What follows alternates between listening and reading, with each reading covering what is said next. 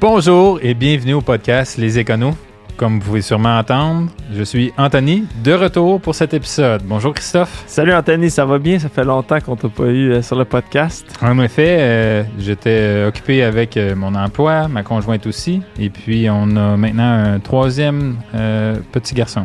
C'est rien de plus beau. Écoute Anthony, on t'a... On t'a... man- on t'a- tu nous as manqué, mais pas tant que ça. On, on a été capable de survivre sans toi. Fait que, mais très content que tu sois de retour. Puis justement, aujourd'hui, c'était, c'est super intéressant de t'avoir parce qu'on va parler euh, d'immobilier. J'aime ça l'immobilier. C'est pas, c'est pas la première fois qu'on parle d'immobilier, mais cette fois-ci, on parle d'immobilier euh, commercial. Mhm. Euh, on a Jake Sinclair de chez GLL, euh, qui est un, un courtier, dans le fond, en, euh, qui représente les locataires pour tout ce qui est commercial. Euh, pour moi-même l'avoir euh, vécu récemment, d'avoir travaillé avec Jake, euh, c'est un processus qui est super intéressant. Donc, sans plus tarder, Anthony, On part ça.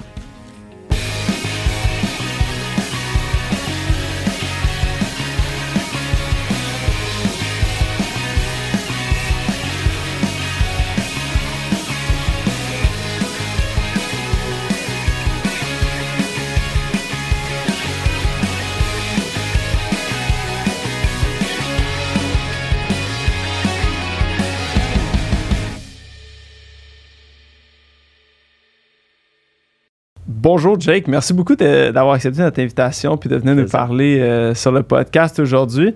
Euh, comme euh, à chaque fois qu'on a un invité, Anthony, je pense que je suggère que Jake nous parle un petit peu de son parcours, comment il est arrivé, où il est aujourd'hui comme, comme euh, dans le monde des affaires puis de la location là, commerciale. là. Fait que Ouais, je te laisse euh, commencer, Jake. Euh, ouais. Ben merci euh, d'ailleurs pour l'invitation. Je suis content d'être là. Euh, moi, ma carrière chez GLL et même en im- immobilier, ça, ça commence il y a quatre ans. Euh, avant ça, je travaillais en vente pour une entreprise en technologie. Alors, j'avais des quotas mensuels. c'était beaucoup de cold calls, c'était beaucoup d'appels euh, pour acquérir des nouveaux clients. Puis, j'étais intéressé, suite à mes études à, à McGill, d'aller faire quelque chose en vente. Mais j'ai rapidement rendu compte que la vente en technologie, c'était peut-être pas mon style de vente. C'était beaucoup plus axé sur les quotas et un petit peu moins sur la relation que tu avais avec le client. Ça, c'était une des choses qui m'attirait vraiment. C'est les relations, puis c'est des relations à long terme. Alors, quand j'ai fait un switch euh, pour aller euh, en immobilier commercial, pour être courtier, euh, je parlais avec différentes personnes qui travaillent dans ce domaine-là. Puis qu'est-ce qui m'intéressait, c'est vraiment des clients à long terme. C'est il y a un cheminement pour avoir une relation suite à juste conclure une transaction. Puis c'est ça qui m'attirait beaucoup. Alors, euh, il y avait une belle opportunité qui s'était présentée pour moi pour travailler en courtage pour représenter les locataires en immobilier. Alors, j'ai sauté là-dessus. Puis dans le temps, en 2019, c'était le marché le plus haut qu'il n'y avait pas à Montréal. C'était des taux d'inoccupation peu élevés. C'était vraiment un marché en effervescence. Alors, ça m'a attiré. Mais personne n'a pu prévoir qu'il allait avoir une pandémie. Puis moi, quelques mois dans ma nouvelle carrière, je me suis rendu compte que oh, euh, les choses sont quand même difficiles. Mais c'était juste une, une industrie qui est en transformation en ce moment, puis il y a quand même une belle opportunité de faire une carrière en, tant que courtier. Alors, moi, j'ai travaillé en télétravail comme tout le monde en 2020-2021, puis j'ai obtenu mon permis pour être un courtier euh, à mon temps en soirée. Puis là, maintenant, ça fait quatre ans, puis je me spécialise de plus en plus dans mon domaine. J'ai des belles relations avec mes clients. Et puis, euh, the worst is behind. Ouais. Mais qu'est-ce que j'apprécie? Ouais, Ouais. c'est ça. Puis, puis c'est ça. Ben, maintenant, qu'est-ce que j'apprécie beaucoup de mon travail, c'est le fait que c'est des transactions très complexes. euh, c'est intéressant, c'est stimulant, puis j'ai une, une bonne relation avec mes clients. C'est vraiment quelque chose qui se passe à long terme parce que, dans le fond, pour donner un petit peu plus de contexte sur qu'est-ce que je fais, je représente exclusivement les locataires pour leurs besoins de bureau. Alors, euh, je fais pas du, je fais pas du résidentiel, je fais pas du, de l'industriel, euh, je fais pas du commerce de détail, c'est vraiment du bureau. Et en plus de ça, je fais juste du bureau du côté des locataires. Alors, généralement, dans une transaction pour louer un immeuble ou un espace de bureau, il va y avoir un courtier qui représenterait le propriétaire et un courtier qui représente le locataire. Et moi, je suis là, behind the scenes, en train de- d'aider à identifier des opportunités, de trouver le local et négocier le bail, puis plusieurs autres choses, évidemment. Mais euh, alors, c'est C'est un besoin qui se répète à tous les 5 ans, 7 ans quand un bail va venir à échéance. Alors, il y a une relation long terme qui se passe là. Le, Hey. stan- le standard de l'industrie, c'est 5 ans? Euh, moi, je Euh, dirais avant la, la pandémie, c'était plus dans les alentours de 7 ans. C'est 5 ans à 10 ans.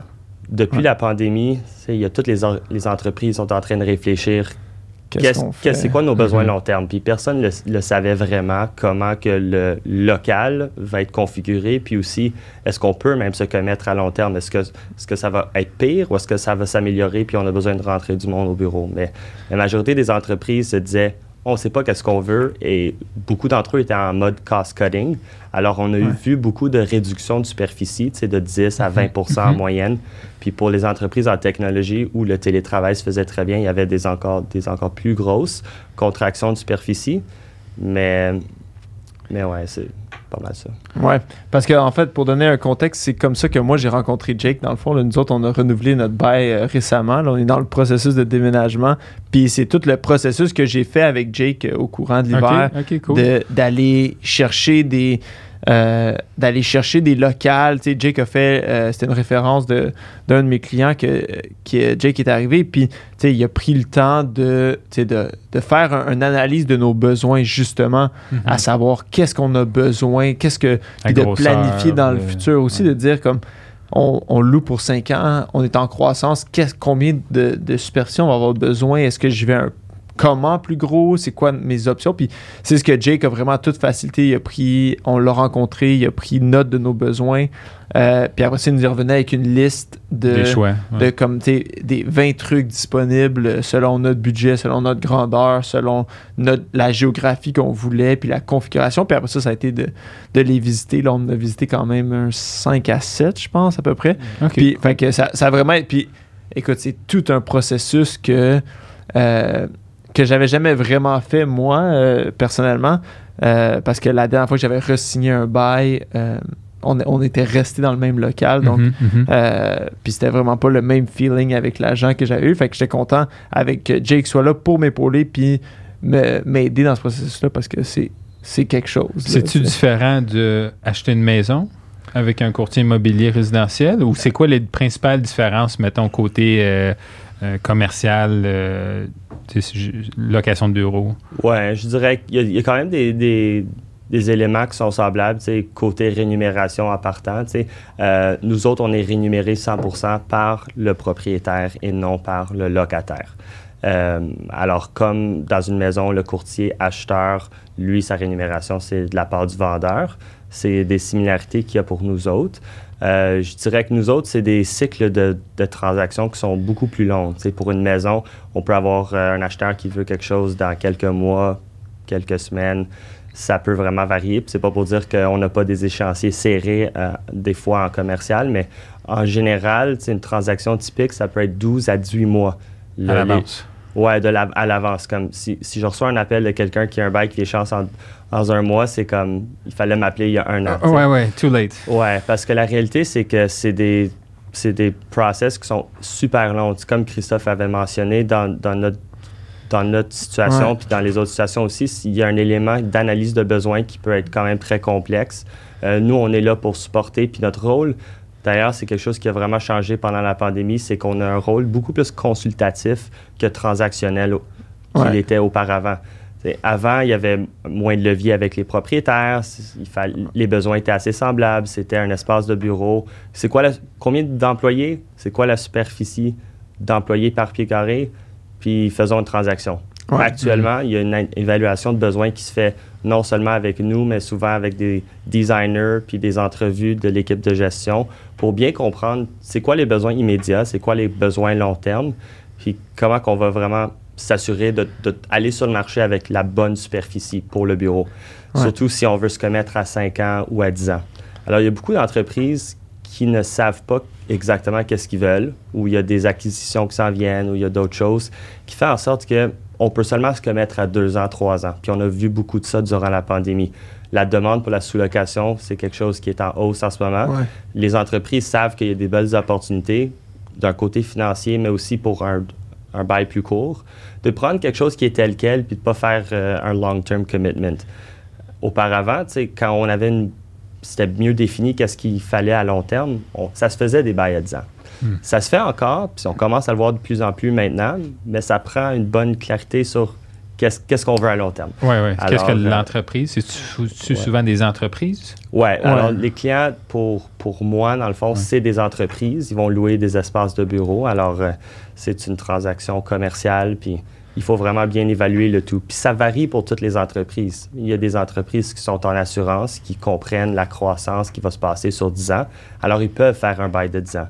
Puis il y a des avantages de faire un bail de 10 ans parce que généralement, il y a une manière d'avoir un meilleur taux, euh, des incitatifs, comme les propriétaires vont offrir euh, une allocation monétaire pour faire des travaux. Cette allocation monétaire va être plus haute si on fait un bail à long terme versus un bail plus court terme. Alors, pour retransformer un local, ça prend un bail plus long terme. On en voit moins actuellement à cause des besoins et de l'incertitude. Mhm. Alors, c'est pour ça que je dirais en, en moyenne, maintenant, les transactions, c'est plus deux ans, trois ans, mais Ouais. il y en a Puis, d'autres, ça varie. Pour répondre à ta question, Anthony, là, tu sais, c'est quoi la différence entre Ouais. le, le résidentiel puis le, le commercial? Ce que moi, j'ai trouvé, c'est que euh, quand que tu, avec le commercial, là, pour la location de bureau, c'est que tu deals pas avec, euh, tu deals pas avec quelqu'un qui est comme d'égal à toi. Tu sais, tu deals avec comme des, des grosses compagnies de location. Certains ils possèdent plusieurs tours à bureau. Euh, tu sais, fait que c'est quand même, ils ont quand même un rapport de force sur toi. Puis euh, c'est surprenant leur, euh, leur, je veux dire, leur, leur inflexibilité par rapport à la situation. Tu sais, moi, quand, Mhm. que, quand je suis arrivé pour renouveler mon bail, j'ai appelé mon propriétaire actuel. Puis j'ai dit, écoute, là, avec la pandémie, les bureaux sont, les tours à bureaux sont vides. Je m'attends à ce que vous m'offriez, que, que tout le monde se pitch pour, euh, pour m'offrir quelque chose de, Ouais. quasiment gratuit, là, de dire comme, écoute, viens, là, genre, euh, on t'offre n'importe quoi que tu veux. Non, ils sont quand même assez euh, rigides, puis ils, ils- ils ont quand même un, un pouvoir de négociation Fait avec toi. Eux Fait préfèrent un taux de location plus bas que de. J'imagine qu'ils ont des comptes à rendre, puis imagine qu'ils ont un certain euh, Ouais, ben, doivent, euh, Jake va pouvoir t'en parler. Ce que Jake m'a expliqué, c'est que la, la valeur de l'immeuble est basée surtout sur euh, la- le prix de location au pied carré, Ah. plus que sur le, le, bottom line du building. Fait qu'ils veulent garder, ils veulent garder, euh, excusez, ils veulent garder ce, cette haute. Exactement. Fait que, tu sais, d'a- d'avoir quelqu'un comme Jake qui Te deal avec réaliser, ça à tous les jours, mais là, ça vient un peu comme le rapport de force vient changer versus moi qui, qui fait ça une fois ou cinq ans, puis qui, mhm. peut-être n'est pas habitué de dealer avec des gens comme ça, versus quand tu as quelqu'un qui connaît ça, tu dis comme, OK, genre, là, vous allez, vous allez me donner un meilleur prix que ça, ou genre, vous êtes capable de faire mieux pour ça, versus moi qui connais pas trop les, c'est quoi les, les ratios de combien est-ce que je peux avoir de d'allocation de travaux versus la, ma Ouais. durée, puis, fait que tout ça, mais... Ouais, puis c'est tous des enjeux qui varient de transaction à transaction, puis il faut bien aussi comprendre le profil du propriétaire, parce que c'est sûr qu'avant la pandémie, euh, les bailleurs ou les propriétaires, dans le fond, c'était vraiment des landlords, des- on les appelait the lords of the land. Les autres, Ouais. ils décidaient tout. Ouais. Euh, actuellement, tu sais, ça dépend de, de plusieurs circonstances, mais il y a des manières d'avoir une transaction vraiment gagnante pour le locataire parce que oui, c'est un marché de locataires. Mais si un propriétaire n'a pas de financement sur l'immeuble, il va peut-être Ouais. avoir plus de flexibilité, surtout si ce n'est pas un propriétaire institutionnel. Il y a des propriétaires comme des REIT, des Real Estate Investment Trust, des fonds de placement. Eux autres, ils, ils répondent à des investisseurs, puis comme Christophe l'avait mentionné, la valeur de l'actif est directement reliée au loyer. Alors, il y a des bailleurs qui sont flexibles sur, certaines choses, mais il y en a d'autres qui, comme le loyer par exemple, qui ne sont pas vraiment en mesure de diminuer énormément. Mais il y a un genre de backdoor à ça qui est les incitatifs, soit le loyer gratuit ou la location monétaire. Alors, si eux autres, peuvent garder des loyers élevés, mais qui sont en train d'amortir la location monétaire de 10, 20, 30, même des fois 60 dollars le pied carré pour financer les travaux, ben, le loyer va être plus élevé. Alors, les investisseurs vont être contents, mais ça prend du cash. Puis, ils sont capables de financer ça sur, Ouais. sur certaines euh, transactions. Puis, euh, je dirais aussi, ça dépend aussi du profil du locataire, parce que c'est sûr que si on est un petit locataire dans un, dans un gros portefeuille, on a peut-être un petit peu moins de levier. En tant que plus grand locataire, c'est là où est-ce que le bailleur est, est plus en mesure d'être flexible puis d'accommoder les besoins du locataire. Mais Ouais. je dirais aussi que, on est en train de lire, surtout dans les nouvelles, que c'est un marché soft de locataires, puis qu'il euh, les taux d'occupation sont en train de, ben d'inoccupation, pardon, sont en hausse. Puis ça, ça devrait dire que nous, on devrait avoir tout ce qu'on veut, right? Ouais. Mais c'est pas vraiment c'est pas vraiment le cas, c'est parce qu'il y a des immeubles où est-ce qu'il y a des bailleurs qui sont pas flexibles et il y a aussi des immeubles qui sont en train de très bien performer.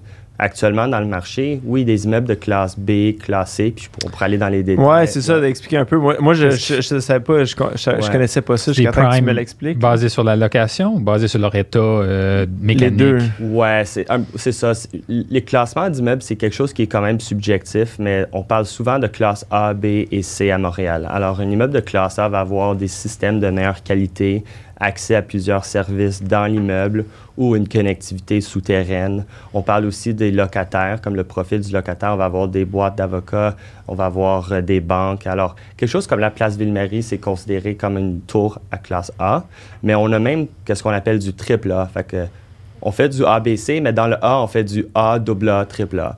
Alors, des immeubles comme euh, Place Ville-Marie, euh, Mille de la Gauchetière, la Tour de l'Ouate, la Maison Manuvie, ça, c'est des triple A. C'est vraiment de haute qualité. On parle de 60 le pied carré brut versus un classe B en moyenne qui va être dans les alentours de 35 le pied carré. Un classe B, c'est quand même un bel immeuble. Il y a des beaux, entreprises, euh, des services professionnels. Euh, C'est un immeuble qui est bien géré. Euh, c'est juste pas à la hauteur du classe A. Le classe C, c'est là où est-ce qu'on va peut-être avoir des immeubles qui ont pas nécessairement euh, l'air climatisé. Euh, des locataires, ça va être plus des startups ou des, plus petites entreprises ou des entreprises en technologie. Euh, ça se voit vraiment dans les services qui sont offerts puis la qualité de l'immeuble. Je dirais que c'est subjectif parce qu'on a aussi du classe loft, comme euh, le Nord-de-Lec, par exemple, ou le 54-45 de Gaspé, ou même l'immeuble où on est actuellement, c'est des espaces loft. Mais si le propriétaire est en train d'inje- d'injecter beaucoup pour des services, pour des systèmes de qualité, on peut quand même dire que c'est un classe loft, mais ça l'agit en tant que classe A. Alors, euh, c'est vraiment... Ça demande beaucoup d'investissement, dans Ouais. le fond, les lofts. Ouais. Ouais. Puis ça se voit dans le point de prix surtout. Tu sais, classe C, on est à 30 le pied carré. Classe B, on s'approche du 40 Puis là, quand on est dans le 45 ou plus haut, on parle d'un classe A. Alors, les locataires qui sont prêts à payer des loyers plus élevés peuvent se permettre d'être dans une classe A. Alors, actuellement, les classes B, classe C sont les immeubles qui sont en train de moins bien performer. C'est là où est-ce qu'on a beaucoup plus de levier. C'est là où est-ce que, je, en tant que propriétaire, je serais, plus content d'être un, immeuble, un propriétaire de classe A que de classe B et C en ce moment. Parce que les taux d'inoccupation sont en hausse pour les BC, puis pour les A, on est, en, train de voir une diminution dans les taux d'occupation. C'est des, des immeubles qui sont très performants en ce moment. Ça, ça vient avec la tendance de les entreprises qui sont prêtes à faire une réduction de superficie, mais ils savent que pour amener les employés au bureau, il faut faire le genre de flight to quality. Ouais. Alors, euh, qu'est-ce- quelle sorte de service qu'on peut offrir pour donner envie de revenir? Mais ça, c'est dans les classes A. C'est des immeubles qui sont en train de très bien performer. C'est là où est-ce qu'on a moins de levier avec les propriétaires. Inter- like, interestingly, tu sais, on voit dans les nouvelles que le marché va mal, puis c'est vrai que c'est un soft market, mais pour le double A, le triple A, ça se passe super, très, ça se passe très bien en ce moment. Oui, puis ça va être, si on veut, si, tout revient à normal, j'imagine ça va être les prime spots, ceux qui vont être pris en, premier. Tout le monde veut, ou en tout cas, tout le monde qui a de l'argent veut les meilleurs spots. Ouais, tout le monde en ce moment veut quelque chose de qualité, puis ils savent que c'est important pour la rétention des employés, pour la culture de l'entreprise. Alors, les, les entreprises qui peuvent prendre ces décisions-là peuvent forecast sur, une, euh, sur un, un bail de 10 ans, c'est quoi les besoins. C'est de là que vient une grande portion des transactions classe de 5 ans, de 10 ans, parce qu'il va falloir injecter de l'argent pour aménager un local pour les besoins à long terme d'un locataire. Puis, en ce moment, les besoins sont complètement en train de changer. La manière qu'on utilise le bureau avant la pandémie, c'était vraiment du 9 à 5. Mais on fait plus du paper pushing. tu sais. Ouais. Avant, Mhm. on allait au bureau parce qu'on n'avait pas d'ordi. C'était là qu'on pouvait faire notre travail. Mais actuellement, actuellement, on est beaucoup plus mobile. Il y a la capacité de travailler de la maison. Alors, ça prend un espace qui va être complètement repensé. On parle de plus de salles de réunion. On parle d'un coin de lounge, cuisine collaboratif où on peut prendre un café puis avoir une conversation informelle. Mais ça, ça prend de l'investissement. Et c'est pour ça qu'on travaille souvent avec les designers dans notre transaction. C'est pour repenser ces décisions-là. Mais ça prend un investissement d'un bail de 10 ans pour retravailler le local puis de financer les travaux. Parce que sinon, avec les coûts actuels de construction, c'est très cher. Est-ce que c'est les propriétaires qui financent à 100% Mettons, tu renouvelles pour un 5 ans en ce moment. Ouais. Ouais. Quelle proportion des, des, euh, rénovations ou est-ce que c'est juste certains types de Ben, ils vont te rénovations? donner une allocation, dans le fond. Si tu, tu veux plus ça, que ça, ça, c'est supposé couvrir. ben, c'est parce que ou- tu fais un plan. Puis si, si, admettons, eux disent OK, tu aurais besoin, nous autres, on est à mettre 50 000, ben, Ouais. ils, vont, ils vont te dire OK, oui, on va aller avec 50 000, mais t'en as d'autres que, tu sais, si ça a besoin de 100 000, ils sont, sont prêts à mettre 50 000, faut que tu mettes 50 000 Ok, c'est un toi-même. coût, coût partagé. euh. Ou, ou des Ah. fois, je pense que Jake, ils vont dire oui, on va le payer le 100 000, mais là, t'es plus à 35 du pied Ouais. carré, t'es à 40. OK. Nous, c'est vraiment sur une base de pieds carrés. Alors, dans le fond, euh, on peut regarder les transactions qu'on fait avec. Quand on fait une négociation avec un bailleur, on regarde à toutes les différentes transactions qu'on a faites. Dans le fond, c'est nos comparables. Puis on peut voir, ah, ben, vous- tel et tel et tel propriétaire est prêt à financer 50 le pied carré. Puis on utilise ça comme levier dans nos discussions pour pouvoir étirer la location offerte à 50 le pied, 50 ou 60 le pied carré. Maintenant, est-ce que les travaux vont être 60 le pied carré? Quand on parle d'un espace qui est complètement en béton, sur la dalle, avec les colonnes, ça peut coûter, avec les coûts actuels de construction, au-delà de 100 tu sais, 150 jusqu'à 250 le pied carré. Il y a des, boîtes, euh, des firmes d'avocats qui vont faire 250 300 le pied carré. Alors, la différence, c'est financé par le locataire upfront. C'est un coût pour réaménager un local puis pour déménager. Mais ça arrive très souvent que sur 5 ans, si on a une allocation de 20 le pied carré, puis qu'on a un budget, puis on n'a pas besoin de faire de- énormément de travaux, mais on peut rentrer ça dans le budget. Puis ça se Ok. fait. ouais. Comme nous, tu vois, le, le local qu'on trouvait, c'était, on avait besoin quasiment Aziz. Là. Il était parfait. Genre, c'était exactement ce qu'on avait besoin. Fait il n'y a pas eu tant de. Il y a toujours des travaux, là, de peu, re- ouais. refaire un peu, arranger, mais. Euh, on a été chanceux à ce niveau-là où est-ce qu'on on n'avait pas besoin d'aller chercher un grand budget, fait qu'on pu négocier plus sur le prix, mais Ouais. c'est pas, un- tout. Il y, avait d'autres locales qu'on regardait qui avaient besoin de beaucoup plus de travail. plus. là. Ouais. Puis il y a des espaces qui, comme celui qu'on a trouvé, il n'y avait pas besoin d'énormément de travaux. La demande en ce moment, c'est vraiment pour des sous-locations parce qu'il y a moins de. Il y a, il y a des deals à être faits, puis il y a moins d'investissements à faire dans les travaux. Puis la demande se fait aussi pour des espaces à base directe avec les propriétaires, mais qui sont déjà aménagés. Parce que comme ça, on peut faire des modifications au local sans trop jouer dans, la, syst- dans les systèmes électriques, mécaniques, la plomberie. C'est ça qui devient dispendieux. Mhm. Alors, si on est capable de trouver quelque chose qui est plutôt aménagé, là, on peut le mettre au goût du jour puis faire des, amé- des améliorations cosmétiques. OK. Alors, euh, Puis, dans, dans les buildings, Jake, co- comment est-ce que tu entrevois ça? Si tu dis que les, les classes B, les classes C, euh, ça performe pas très bien, euh, est-ce qu'on peut envisager des diminutions de, de prix? Pour les locataires? Est-ce qu'une transformation peut-être, je sais que des fois, il y a des, certaines villes où ils commencent à transformer en, en résidentiel qui, on l'entend tous les jours, là, crise du logement. euh, ouais. euh, à quoi qu'on peut s'attendre selon Ouais, toi? c'est dur à dire, mais. Ouais, ouais. Ben, c'est sûr qu'on est dans du jamais vu en ce moment avec le marché, mais ça se passe tout le temps. Il y a toujours euh, une ré- Il faut réinventer comment que le bureau est utilisé. Puis le cycle immobilier, c'est comme un cercle. ça- Ouais. Il y a un up market, il y a un down market. Mais il va éventuellement y avoir un équilibre. La question, c'est est-ce que ça va se passer dans 5 ans ou est-ce que ça va se passer dans 10 ans? En ce moment, l'offre est plus grande que la demande. Et moi, j'aimerais pas vraiment ça être un propriétaire de l'immeuble classe B, classe C, parce que oui, il va falloir diminuer les loyers pour pouvoir attirer des nouveaux locataires, ou il va falloir faire des, des- des injections puis des améliorations assez importantes dans les aires communes des locaux, puis d'augmenter la, la qualité de l'immeuble pour donner envie de, de s'installer dans un immeuble classe B, classe C.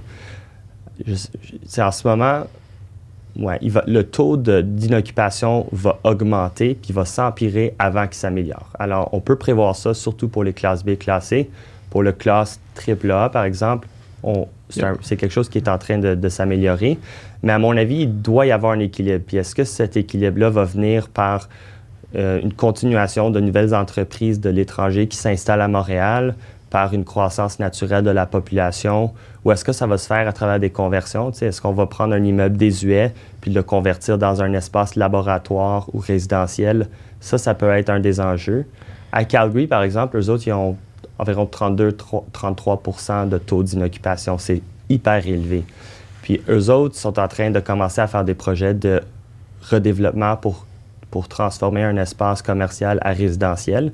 Ici, à Montréal, on est en train de faire notre premier projet euh, au centre-ville. Puis c'est pas JLL, mais c'est euh, no- notre premier projet en tant que Montréalais qui se passe euh, juste à côté de la 10 dans un immeuble La Chance. Alors, c'est un immeuble qui va être converti en résidentiel. La raison qu'on le voit moins, c'est à cause que c'est hyper dispendieux de faire cette, Ouais. cette transaction-là. Ça ne va pas juste être financé par le privé parce qu'il n'y a pas nécessairement un énorme incitatif de le faire. Ça prend un investissement privé et public en collaboration pour justifier ça. Puis aussi, les, la manière que les immeubles ont été bâtis sont différents. Il y a moins de plomberie, les, les Ouais, plafonds sont plus exact. élevés, alors ça fait en sorte qu'il y y a quand même une perte d'espace, puis il y a des coûts énormes associés à ça. À mon avis, ça serait super, ça serait bien si on avait un investissement public qui pourrait, euh, in- dans le fond, euh, Inciter. in- inciter les bailleurs pour, pour faire plus de conversion. Puis ça pourrait aussi euh, régler notre, notre problème de crise du logement. À, à mon avis, si on était capable de faire quelque chose pour offrir euh, du logement euh, abordable pour, euh, pour tout le monde, ça serait l'idéal. Mais personne n'a une boule en cristal. Alors on ne sait pas Ouais. qu'est-ce qui va comme générer cet équilibre-là. Mais c'est sûr que ça va s'empirer un petit peu plus avant que ça s'améliore parce que la tendance continue. Au Québec, on a de la misère de ramener les employés au bureau. Alors, le deux jours, semaine, ça risque de continuer un petit peu.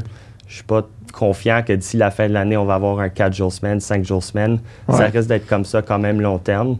Puis, ouais, exact. Je pense, ouais, je suis d'accord avec toi de dire, je pense que oui, c'est un cycle, mais je pense qu'il y a quand même une certaine, un paradigme qui a été brisé là, avec la COVID. Mhm. tout le monde qui peut travailler de la maison du 5 jours semaine. Je pense pas qu'on voit ça euh, dans, de, de façon majoritaire là, pour euh, d'ici au moins un 5 à 10 ans. Là. Puis je pense qu'il y a beaucoup de. Il y a beaucoup de, de bureaux un peu comme nous qui on a signé un bail avant la COVID de 5 ans, 7 ans, 10 ans, puis que là, sais, comme là vient notre opportunité de dire comme OK, ben là, je, je resigne-tu ou je resigne pas, tu sais, versus Mhm. pendant longtemps, on était pris avec des, des bails, fait que pendant la COVID, les, les immeubles, la plupart, euh, tu sais, à moins que la compagnie ferme, tu sais, les, les paiements de loyer continuaient de rentrer, puis avec la, les subventions pour le loyer, euh, tu sais, ça a aidé tout le monde à payer son loyer pendant la pandémie, fait que les autres, ils n'ont pas eu trop mal, même si, écoute, les buildings étaient vides. là. Moi, quand je rentrais, euh, j'ai jamais, j'ai jamais, un, il y avait zéro trafic, c'était super, c'était, aller travailler au centre-ville, c'était la, la meilleure place à aller, là. il y avait zéro trafic, euh, parking, super facile à trouver, euh, puis euh, c'était tranquille dans les buildings, il n'y avait pas de... Mhm. Il n'y avait pas de, de congestion nulle part. C'était place, tu voulais aller manger le midi, là, c'était mort. là. C'était comme dans Ouais, un, ouais. un ghost town, mais je pense que je je suis pas sûr, c'est ça, comme tu dis, tu sais, les immeubles B et C, puis on en a visité des, des immeubles qui sont plus dans le classe B, puis tu sais, c'est- c'est c'est aussi un, un- c'est un scale, c'est pas toutes les classes B qui étaient au En même niveau, là, on avait des classes B qui étaient peut-être un peu plus A que d'autres, puis qui étaient un peu plus chers, puis t'en avais d'autres que t'es comme, j'étais comme, Jake, t'es sûr c'est un classe B, tu sais, c'est Ouais, vraiment, il y en avait, t'es comme, non, non, c'est beau, on- même, il y en a qu'on a, on a même pas été visités, là, tu sais, fait que, Ouais. Mhm. euh, mais, tu sais, c'est ça, fait que c'est comme, je pense, ceux qui sont le, si t'as le choix de, comme tu dis, Jake, de, de un, on a besoin d'un peu moins de superficie, parce que, tu sais, tu- quand tu partages, euh, partages le- l'espace, euh, tu t'as pas besoin d'avoir comme un bureau attitré pour chaque personne tous les jours. Tu peux mettre, t'as plus de budget pour mettre Ailleurs. dans un plus bel édifice, là, fait que, fait les, les moins beaux, c'est ça, va falloir qu'ils euh, Ouais. qu'ils injectent, là, ou qui Ouais. Puis c'est ça, pour, pour, sur le point de revenir au bureau, tu sais, il y a plusieurs choses qui doivent être faites. Je pense que si ben, on, on commence à voir les grandes banques qui commencent à mandater les employés de revenir, puis on, Ouais. Ça l'aiderait, ça l'aiderait beaucoup si le gouvernement fédéral et provincial commençait à mandater les employés euh, de rentrer au bureau. Il y aurait un Ouais. trickle-down effect, mais pour plusieurs années, euh, les, les chefs d'entreprise, ils faisaient un petit peu un wait and see. Puis surtout Ouais. avec la pénurie de main-d'œuvre, ça faisait en sorte que si on exigeait les employés de revenir au bureau, mais il fallait aller juste à un compétiteur qui leur offrait plus de flexibilité sur où ils aimeraient travailler. Ouais. Alors, c'est sûr qu'une fois que les entreprises commencent à accepter collectivement que c'est bien pour eux autres d'avoir les employés au bureau, puis les données montrent que les employés qui sont au bureau vont, surtout comme ceux qui, sont en train de générer du revenu, vont générer plus de revenus quand ils sont en présentiel. La culture d'entreprise est meilleure quand elle est là, quand, le monde est là. Il va y avoir un push pour ramener, pour rentrer le monde, mais pour que les autres ils viennent, il faut qu'il avoir, il faut avoir une certaine motivation qui vient de l'interne. Puis si un espace de bureau est bien aménagé, qui est qui offre plus que ce qu'on a à la maison, des services, des beaux restaurants, des collègues, des belles relations avec ses, ses, collègues, ça donne envie de revenir. Alors, c'est sûr que ça, ça va être, euh, ça va être nécessaire pour ramener mhm. le monde. Mais en ce moment, déjà, on commence à voir plus de monde au centre-ville, surtout les mardis à jeudi. Il y a plus d'achalandage sur la rue Sainte-Catherine. Euh, c'est bon pour nos commerces, c'est bon pour notre ville, c'est bon pour l'économie. Alors, je pense que le monde va commencer à, se rendre compte que ça, c'est des enjeux qui aident. Le REM va être installé bientôt. Ça va vraiment aider avec le transport. Mais, ouais, on va commencer à voir ça. Je pense que le monde, ils vont commencer à être tannés aussi d'être chez eux. on est des aides sociales. C'est important qu'on voit du monde. C'est important qu'on sort de la maison. Alors, j'aime pas vraiment utiliser le mot hybride. C'est très black and white on est mobile dans le temps actuel. On, a la technologie, on a, des. We have to be places, we have to be with the family. Alors, c'est important qu'on ait cette mobilité, mais on a besoin d'un environnement de travail qui peut faciliter cette, cette, mobilité. Alors, dès que les entreprises commencent à trouver des espaces qui peuvent convenir à leurs besoins, puis que ça donne envie de revenir au bureau, ça, c'est des genres d'enjeux, je pense, qui vont commencer à aider à, aller dans la bonne direction, puis de même, il y a des géants maintenant comme Google qui, qui exigent que, que ses employés reviennent en présentiel. Là. Il y a des, eux, ils ont les moyens de faire des, des études, puis de, vraiment, mais ça fait une différence. Je pense que, quand tu parles de Google, c'est des précurseurs de, des environnements de travail un peu plus euh, comme euh, intéressants, là, avec euh, des, des plein de, pas d'outils, mais plein de faciliter des gyms, des, des, trucs comme ça pour, rendre la vie au bureau agréable. Fait, mhm. c'est intéressant de voir justement les, tendances qui s'en viennent. Pour quelques auditeurs, j'ai quelques exemples de moi et mon, mon, entourage. Exemple, nous, on, notre bureau est au 700 Gauchetière. Ouais. Puis euh, il y a des jeudi pizza de temps en temps. Le bureau, ben il y a de la crème glacée gratuite euh, pour tous l'immeuble, euh, tel tel midi. Euh, il y a certains événements comme ça. J'ai un autre ami qui ils ont switché leur. Eux, ils sont plus une start-up maintenant, mais ils ont changé de bureau un peu plus loin. Euh, puis sur le top de leur building, ils ont euh, un court de basket deck hockey, puis genre un DJ qui vient les jeudis. Fait que c'est comme un. D'être créatif pour attirer le monde. Eh, oui, exact. Je pense comme, comme Jake a dit, on est des êtres sociaux au final. c'est super intéressant. Puis je pense que pour le recommander, je, je pourrais pas le recommander euh, plus à quelqu'un, de si jamais vous avez assigné un bail, allez chercher un, courtier, que ce soit Jake ou quelqu'un d'autre. Euh, un, ça coûte rien comme locataire, c'est le propriétaire qui paye, euh, puis ça l'aide beaucoup, là, non seulement à trouver, il n'y a pas de pancarte sur la rue Sainte-Catherine qui dit euh, local à louer, il y en a quelques-uns, mais, mais tu de, de, dénicher, juste de sortir la liste, puis de t'aider, puis d'accompagner pour les besoins, je pense que euh, ça l'aide vraiment beaucoup. Puis si les gens veulent justement euh, entrer en contact avec toi, Jake, c'est quoi la meilleure façon? je suis sur LinkedIn, Jake Sinclair sur LinkedIn de chez JLL. puis, ouais, je suis sur LinkedIn. Puis, il y a mon courriel aussi, jake.sinclair Euh, euh, fait que ça, c'est deux, les deux manières les plus faciles. Parfait. Puis on va essayer de mettre dans la description euh, YouTube ton, ton courriel, comme ça les gens pourront te communiquer si jamais ils ont des questions, aussi. ouais, ça S'ils cherchent justement pour renouveler euh, ça, pour moi, ça, a bien été tout le processus. Là. Maintenant, c'est la job de déménager, mais ça, c'est. ouais, ça, c'est quelque chose d'autre. Ouais. T'es pas disponible, Jake, pour venir euh, euh, transporter quelques boîtes. ça, me ferait plaisir, ça me ferait plaisir. bon, c'est super. Merci beaucoup, Jake, de nous éclairer un peu sur le marché de l'immobilier au centre-ville. Je pense que. Très intéressant comme conversation. Ouais, un, un, sujet peut-être qu'on n'aborde pas assez souvent là, sur une réalité qui touche pas nécessairement à tout le monde, mais quand tu es en affaires, ça, c'est super intéressant. Fait que merci beaucoup. Puis bonne journée. Merci pour l'écoute, euh, tout le monde.